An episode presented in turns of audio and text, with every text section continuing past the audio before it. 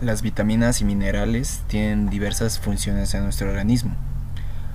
Los minerales como el sodio, el potasio y el cloro están presentes en sales, en líquidos corporales, donde tienen una función fisiológica de mantener nuestra presión osmótica.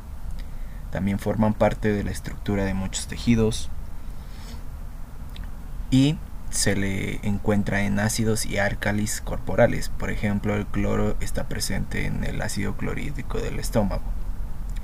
Las principales o los principales minerales que se encuentran en nuestro cuerpo son el calcio, el fósforo, el potasio, el sodio, el cloro, el azufre, el magnesio, el manganeso, el hierro, el yodo, el flúor, el zinc, el cobalto y el selenio. El fósforo lo podemos encontrar tan ampliamente en las plantas que una carencia de este elemento quizá no se presente en ninguna dieta el potasio, el sodio y el cloro se absorben con facilidad y fisiológicamente son más importantes que el fósforo. Los seres humanos consumen azufre sobre todo en forma de aminoácidos que contienen azufre, por lo tanto cuando hay una carencia de azufre se relaciona más a una carencia de proteína. Las vitaminas son sustancias orgánicas que están presentes, al igual que los minerales, en pequeñas cantidades en los alimentos, pero que son también necesarias para el metabolismo. Se agrupan en hidrosolubles y liposolubles. Se agrupan en forma conjunta no debido a que se relacionen químicamente o porque tengan funciones fisiológicas semejantes, sino debido, como lo implica el nombre, a que son factores vitales en la dieta y porque todas se descubren en relación con las enfermedades que causa su carencia. Podemos decir que los micronutrientes, generalmente que están derivados de la ingesta de alimentos, son pequeñas cantidades de estas vitaminas y minerales que son requeridos por nuestro organismo para la mayoría de sus funciones normales. Las deficiencias más comunes de micronutrientes incluyen a la vitamina A, la vitamina D, la vitamina B12, el hierro, el yodo y el zinc. Las deficiencias de micronutrientes pueden ocasionar una salud ocular deficiente, un bajo peso al nacer, un impacto negativo en el desarrollo físico y cognitivo de los niños, y también pueden aumentar el riesgo de enfermedades crónicas en los adultos, por decir algunos ejemplos. Las estrategias que están centradas en la ingesta de alimentos variados y ricos en nutrientes, alimentos enriquecidos y suplementos vitamínicos pueden ayudar a prevenir deficiencias de micronutrientes.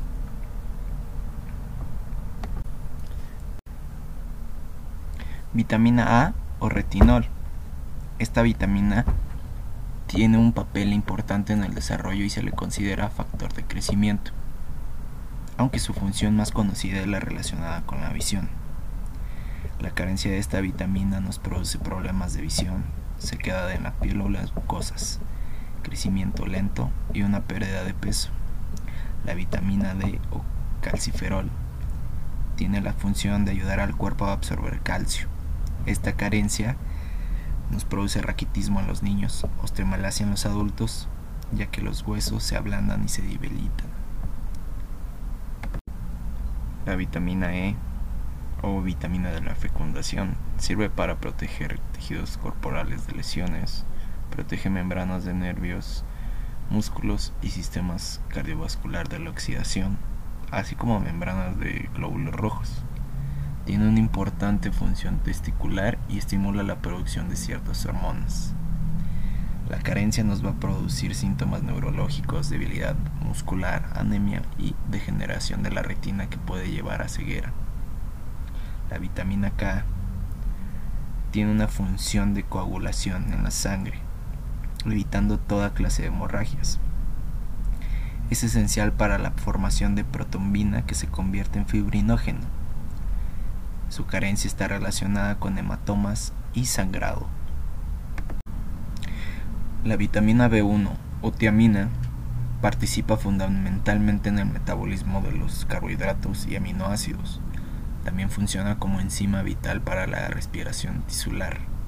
Es esencial para el crecimiento y el desarrollo normal. La carencia de esta vitamina nos causa una depresión, irritabilidad, pérdida de memoria, neuritis periférica, que es una inflamación y degeneración de los nervios que producen trastornos motores, y la más común es el beriberi, lo que produce un adelgazamiento muscular, una inflamación del corazón con fallas cardíacas y convulsiones y vómitos. La vitamina B2 o riboflavina tiene una función de crecimiento corporal y la producción de glóbulos rojos e igualmente ayuda a la liberación de energía de los carbohidratos. La carencia nos va a dar como resultado fisuras labiales, lesiones cutáneas, quemazón de la piel, dermatitis seborreica, glositis, fotofobia, lagrimeo y comezón. La vitamina B9 o ácido fólico tiene una función importante en la formación de las células sanguíneas y del ADN en las células en fase de división rápida, por lo que sus necesidades se incrementan durante las primeras semanas de gestación. Una carencia de esta vitamina provoca náuseas, diarreas, pérdida de apetito y mareas, así como una ulceración de la mucosa bucal y faringe, cambios en piel y pérdida de cabello. La vitamina B12 o cianocobalamina Sirve en la hematopoiesis y el crecimiento. Se involucra también en el metabolismo de los carbohidratos y grasas. Es una coenzima indispensable en la formación de tejido nervioso y en la regeneración de ácido fólico. Su carencia nos va a provocar anemia, cansancio, debilidad, letargo, problemas respiratorios, pérdida del gusto y olfato, pérdida de la memoria y la síntesis de ADN, así como la degeneración de la médula espinal. La vitamina C o ácido ascórbico participa en la formación del colágeno, músculos, huesos y cartílagos. Ayuda a cicatrizar heridas y a tener las encías y mucosas en buen estado. Favorece la absorción del hierro y participa en reacciones redox. Estimula las funciones de defensa del organismo, protege a las células contra la oxidación y protege a la vitamina E. La carencia nos va a dar un escorbuto que se caracteriza por la inflamación de las articulaciones, debilidad del colágeno, hemorragias extensas, retraso en la cicatrización de las heridas y disminución de las defensas. El calcio tiene diferentes funciones en nuestro organismo. Puede ser la coagulación de sangre, contracción muscular y la transmisión de impulsos nerviosos. Principalmente también prevé enfermedades cardiovasculares, previene calambres, es preventivo ante enfermedades como el cáncer, contribuye a reducir la tensión arterial en personas con hipertensión, lo que también reduce la incidencia de preeclampsia en el embarazo. Su carencia nos va a causar dolores en las articulaciones, hormigueos, un ritmo cardíaco paranormal, convulsiones, aumento del colesterol sanguíneo, hipertensión, raquitismo y osteoporosis. El fósforo trabaja en conjunto con el calcio ya que disminuye la pérdida de masa ósea. Es raro que exista un déficit de fósforo ya que es fácil obtenerlo por la alimentación. Aún así, si se produciera podría provocar alteraciones óseas, alteraciones en la contracción muscular, alteraciones sanguíneas y alteraciones renales. El hierro, por su parte, es bastante frecuente su déficit en mujeres, debido a las hemorragias provocadas por la menstruación. Además, en el embarazo, la madre le pasa el hierro al bebé, disminuyendo así su nivel en el cuerpo. Estas situaciones pueden desembocar en una anemia ferropénica. Los síntomas de esta anemia ferropénica son cansancio, fatiga, palidez, bajo nivel de rendimiento y un aumento en la probabilidad de partos prematuros. Por su parte, el yodo es de suma importancia para los seres humanos.